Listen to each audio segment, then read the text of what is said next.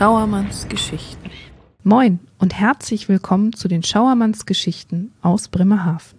Schauermann, das hat nichts mit Gruselgeschichten zu tun, sondern ist ein Wort aus der Seemannssprache und bedeutet Hafenarbeiter.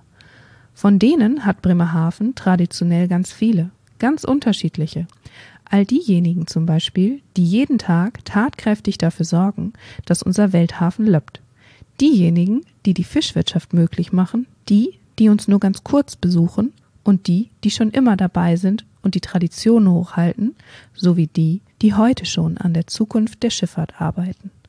Und um all diese Personen mit ihren ganz besonderen kleinen Anekdoten zum Hafen, der Seefahrt und der Fischerei wird es bei Schauermanns Geschichten gehen.